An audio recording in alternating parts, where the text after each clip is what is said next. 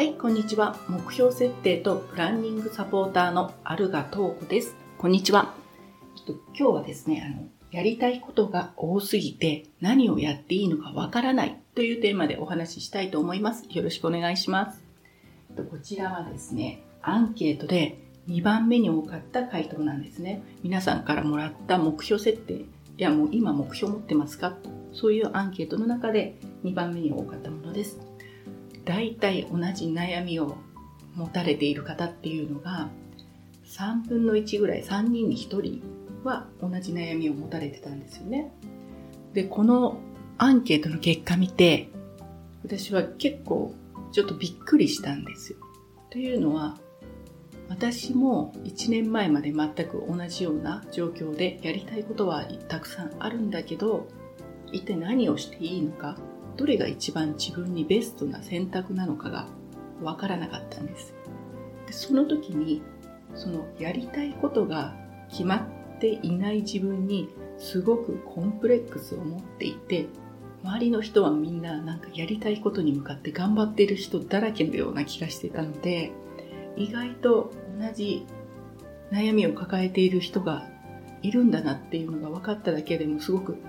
ああやっぱりまあ、自分だけじゃなかったなっていうのが分かったのとだからこそ今こうして目標設定とプランニングのサポーターをするっていうのがより目的としてはっきりしてきたというのが今回のアンケート結果から私が思ったことです。アンケートに協力してくださった皆さん本当にありがとうございました。こちらね2つほど実際にいただいた読者の方からいただいたコメントを紹介したいと思います。一つがあれもこれもたくさん浮かんではくるのです。でもはっきりしたビジョンを見出せず、なんだかんだ理由を見つけては見出してない感じもして宙ぶらりんなのです。だらしない感じでそれをはっきりさせる意識を覚醒させたいのが一番の目標です。ありがとうございます。これほんとね、そうですね。それをはっきりさせる意識を覚醒させたいっていうのは多分これが私がやるべきことだとかこれをやるんだっていうそれを決める意識だと思うんですよね。それをはっきりさせたい。まずは知りたいという感じでしょうか。でもう一つ。えっとですねこちらは40代の方からですね。テレビを見たり友達から話を聞いたりするとすぐあれもこれもやってみたいと思ってしまって本当に好きでやりたいかどうかわからないのにやりたいことだらけ理想だらけで頭の中で考えるばかりで一歩を進んでいなくて40代半ばになると夢や目標を持つこと自体無理があるのかなというコメントでした。このコメント読んだ時にすごいびっくりしたんですよ。もう自分が書いたのかと思って本当にあそうですよねでもわかるわかるその気持ちという感じに、ね、なってたんですけど本当やりたいことはあるんだけどどれをやっていいのか多すぎて今度動けないっていう感じですよね。で私の場合はやりたいことがある時って結構やっちゃってたんですよ。まあ、習い事ですよね。で習い事にいろいろ散在していくんだけど心のどこかでこれ多分職業にしないなってキャリアにしないなってもう一番すごい散財は100万円以上をかけて雑記、雑記じゃないです。雑貨屋さんのオーナーになるみたいなね、スクールに通ったこともあるんですけど、通いながら、通ってる時いいんですよ。やっぱり楽しいからね。全新しいこと習ったり、みんなでワイワイやってるの。でも心のどこかで、あ、これ、これじゃないなって思いながらも、やめれない。そういう状況にハマってました。なのですごく今回のやりたいことが多すぎて何をやっていいのかわからないというテーマは自分自身にとっても馴染みのあるテーマなんですね。なのでこのやりたいことが多すぎる何をやったらいいのかわからないというのは本当に私自身のテーマでもあったんですね。2つ目のコメントで紹介したあのテレビを見たり友達から話を聞いたりするとすぐあれもこれもやってみたいと思ってって書かれてたんですけどまさにこれなんですよね。やりたいことって自分の気持ちのように思うじゃないですか自分主体のものでなんですけど実際はテレビだったり雑誌だったり友達や知り合いがこれやってると楽しいよって言われてあなんとなく自分もやってみたいなって思う外からの影響っていうのをすごく受けやすいものなんですねやりたいことっていうのは。でそうすると外の影響を受けるっていうことは要するに自分の軸じゃないんですよね軸がぶれちゃう基準がブレブレになってしまうので選びきれなくなるんです本当にこれでいいのかなって例えば、まあ、私の場合ですね他にもフラワーアレンジメントとかもやったことあるんですけどそのフラワーアレンジメント今は楽しいけれどやりたいと思っているけど1年後2年後3年後もうやりたいと思っている自分に確信が持てないんですよ。今はやりたいけど3年後は違うかもしれない。そんな感じなんですね。だから選べない。で、やりたいこと一つに決めるっていうのは同時に他のことをやらないって決めることも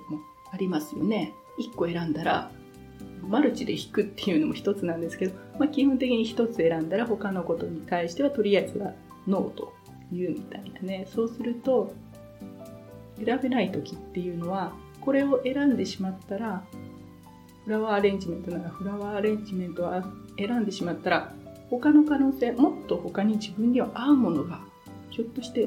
もっといいものベストのものは他なんじゃないかっていう可能性がずっと気持ちが残るので選びきれないという状況になってしまうそれを延々繰り返しているような感じなんですね。なのでこのブレない軸をまず持たないといけないんですよね。やりたいことを軸にするとブレちゃうので違う軸をさ基本的に基準にしないともうこういう状況に陥った人っていうのはなかなかやりたいことバシッと決めれなくなります。でじゃあブレない軸って何なのっていうとねこれは自分の得意なことあと強みですねそれを軸にするんです。というのはあの自分の得意なこととか強みって基本的に持って生まれた才能じゃないですか持って生まれた才能って、まあ、子供の頃からね得意だったことは大抵大人になってもやっぱり好きだったり得意だったりしますよね。でブレないんですよね。今得意なことっていうのが3年後に不得意になっているとかあんまりないですよね。想像できないというか想像しにくいですよね。今得意なことは多分3年後も5年後も得意だろうと。でなおかつそれは自分の持って生まれた性質だから他の人の影響を受けないもうあなたの中にあるものなんですねそのぶれない軸をまず中心に考えましょうというのがすごく大切になってくるんですでこのやりたいことの前に自分の得意強みを最大限にそれをどうやったら一番使えるのかというのを考えるんですよね。その前に得意なこと強みを知らないといけないんですけども、まあ、その話はちょっと長くなるので今日は置いときましてとりあえずはそういう動かない軸を持ちましょうというのが一番のポイントになります。でその後に自分のこれを使おうとこの得意なことを生かそうと思ってじゃあそれを使ってどんなことをしたいですか？というのを考えるでここでのポイントは何をやりたいですかと。か何になりたいですかって職業じゃないんですね。職業は後から考えるんです。でまずその得意なことを使ってどんなことをしたいですか。というのを考えていきます。で例えばね私の場合は私の得意なことってあのとことん考えることなんですよ。もうねと遠くにも損にもならないことを延々根を詰めて考え続けて納得するまで考えて今度それをまた自分の中でこう組み直すんですね。ゼロからずっと作っていってまた同じものをこう道筋をきれいにして考え直すと。そういうことがすごく子供の頃から得意なんです。得意っていうか好きだったんですよね。物事をすごく考える。でそれを再構築するみたいなね。なのでそうすると今度すごく物事をちゃんと理解できてなおかつ人に説明しやすくなってるんですね。それを繰り返していると。なので私の場合はそういうちょっと複雑な分かりにくいものをきちんと考えて人に分かりやすくステップバイステップで説明するというのが得意だなっていうのがあってでそれを使ってどんなことがしたかったかっていうとですね、まあ、特に海外に私自身もいるので海外にいる女性だとかその女性に対して自立したいなって思っていると人に対して現実的にこういう考え方で言ったらできますよみたいなそういう考え方と方法論ですね。こういうふうにしたらいいですよっていう方法論を提供してサポートするとそういうようなことがしたかったんですね。でその得意なことと自分のまあ、やりたいことというかどんなことをやりたいかっていうのを組み合わせた時に最後に出てきたのがそれを実現するには、まあ、ライフコーチとかそういう職業があるのでそういう職業ライフコーチの職業がいいなとおこれだなっていうふうに思ってその中でも特に目標設定とプランニングっていうのが自分自身のこだわりでもあるのでそこのプロになると。いうふうに決めたんですね。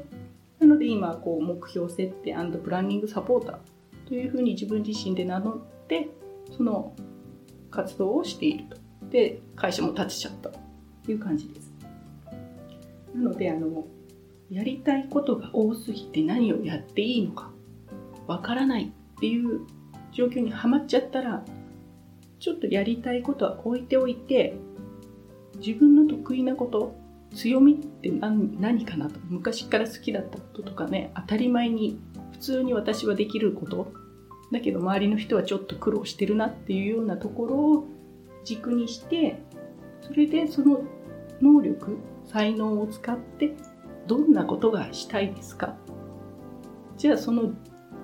才能とどんなことがしたいかというのを実現できる職業は何ですか？というそういう順番でちょっと考えてみてください。まあ、最後職業じゃなくてもいいんですけれどそうするとね割とこうだんだん何て言うのかな一回考えて分からなくても大丈夫です。徐々にそれをずっと考え続けているとだんだんフォーカスが定まってくるっていうかクリアになってくるので、まあ、慌てずにゆっくりとそういう方向で考え始めてみてください。というわけで今日の話はやりたいことが多すぎる。何をやったらいいのかわからないという人はやりたいことを軸にするのではなくて自分の才能得意なことや強みというのを軸にしてみてください。というお話でした。